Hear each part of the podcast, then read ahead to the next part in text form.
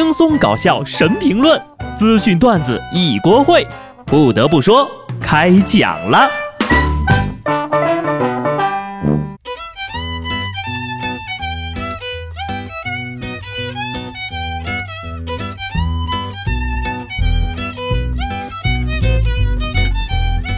Hello，听众朋友们，大家好，这里是有趣的。不得不说，我是机智的小布，盼望着，盼望着，星期五来了，周末的脚步近了，哈哈！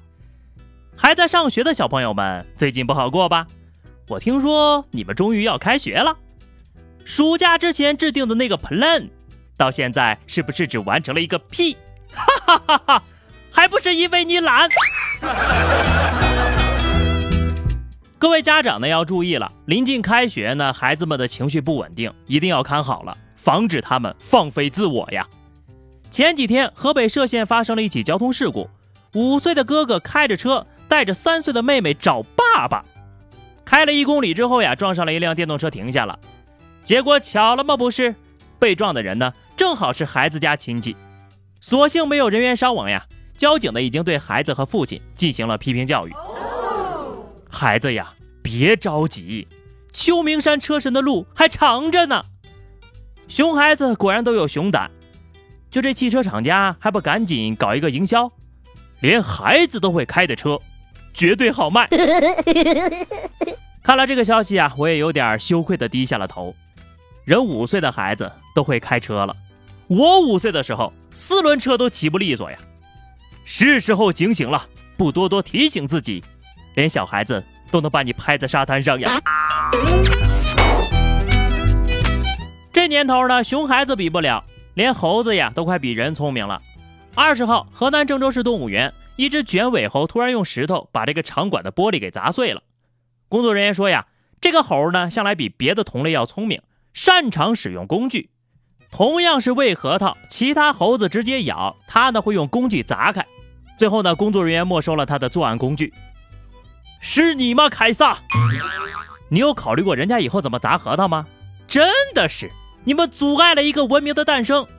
信不信你给他个棒子，他都能大闹动物园？不过猴哥呀，我劝你还是别进化了。现在呢，还有人管你吃喝拉撒的，出来呀，可就没有了。毕竟生活太难了，上个学也难呐。下面这个学校的规定看起来就有点酸酸的。今日啊，网曝厦门工商旅游学校录取通知书附行为规范，要求学生不准烫发染发。如果你要是自然卷的发质呢，就要到医院开具相关的证明，或者开学前把这个头发给拉直了。有一个自然卷的新生到医院里了解，医院表示：“臣妾做不到呀，咱这儿压根儿没有这种检查项目呀。”校领导这么找茬儿，我猜只有一种可能，是不是嫉妒别人天生的自然美？又叫人别染别烫，又叫人去染去烫，如此本末倒置，气得我呀，真想给他们校领导烫一个大波浪。一流学校抓学术，二流学校抓纪律，三流学校抓卫生。奉劝各位校领导，有时间呢，多干点正事儿吧。说到学习呢，正所谓学到老活到老啊，不活到老学到老啊。这个学习呢，是贯穿人一辈子的事儿。现在这个社会呀。钱都是给爱学习的人准备的。说广东江门一个通讯公司报警，有五百米的通讯电缆被人捡了给偷走了，价值一万五左右。据民警介绍呀，这三个嫌疑人呢是该公司的员工，经过培训学习之后，了解了电缆的内部结构，于是便利用所学知识，合伙儿偷走了电缆。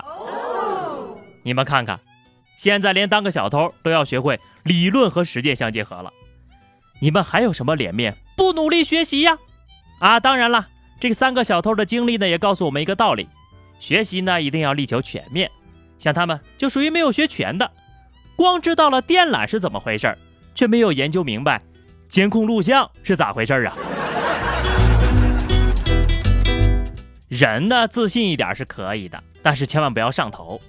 今年年初，宁夏永宁的一男子呢，带着朋友潜入某部队厂区，用自带的铁锤、杠杆啊等等等等工具。将一辆五九式坦克的部分履带卸下给偷走了，还拉出去给卖了。第二天呢，这几个人呢又开着面包车来到部队，想再偷一条履带，不过呢，刚卸了一半就被警察一举抓获了。太有想法了，开着五菱神车偷着坦克履带，拉风啊，兄弟！这种人呢，抓了之后呢，就培训一下，送到国外去吧。可能多年以后呀，人家的海军就会说：“哎，我的航空母舰哪里去了？”说到人才，不得不提一下我的偶像林俊杰，新晋的犯罪克星。十七号，浙江金华，林俊杰的演唱会呢，在市体育中心体育场举行。共有三万多名观众到场观看。江南公安负责外围安全呢，除了帮观众指路、帮小孩找家长之外呢，他们还抓获涉嫌盗窃、贩卖假票的人员三十二个。我觉得现在这个演唱会啊，能不能抓到罪犯，就是检验明星人气的第一标准。我就知道你的人气还是这么高的，加油啊，郭冬临！三十二个呀，这是小偷公司组团去了吗？歌坛生存艰难，一线巨星纷纷搞副业，特别是林俊杰，不好好帮忙抓贼，就要沦落到回家继承亿万家产的境地呀！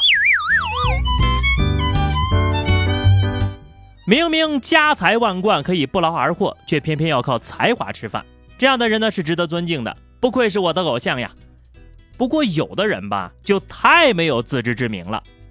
大家还记得乔碧罗奶奶吗？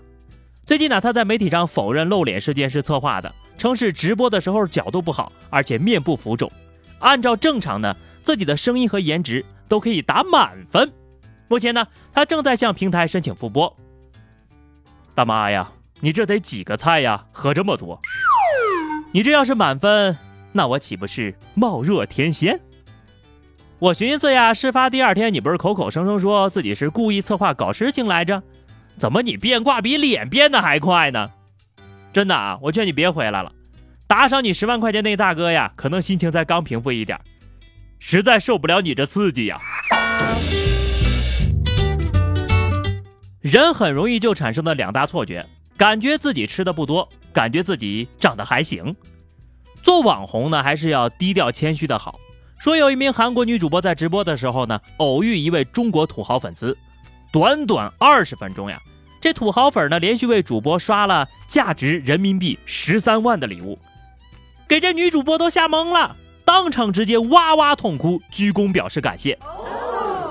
其实，在咱们这儿的这些直播平台上呢，这土豪呀，动辄几万、几十万的打赏都已经见怪不怪了。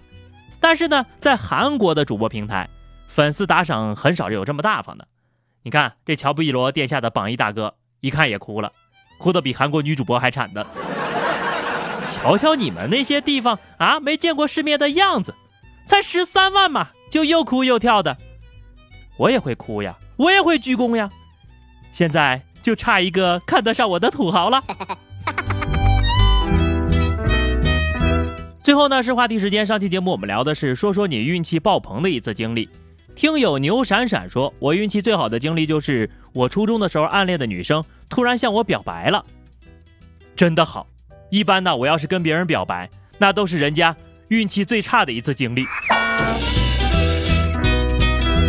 好的，今天又到礼拜五了，到了每周随意吐槽的时间了，欢迎大家在评论区留言，关注微信公众号“滴滴小布”或者加入 QQ 群二零六五三二七九二零六五三二七九，来和小布聊聊人生吧。下期不得不说，我们不见不散，拜拜。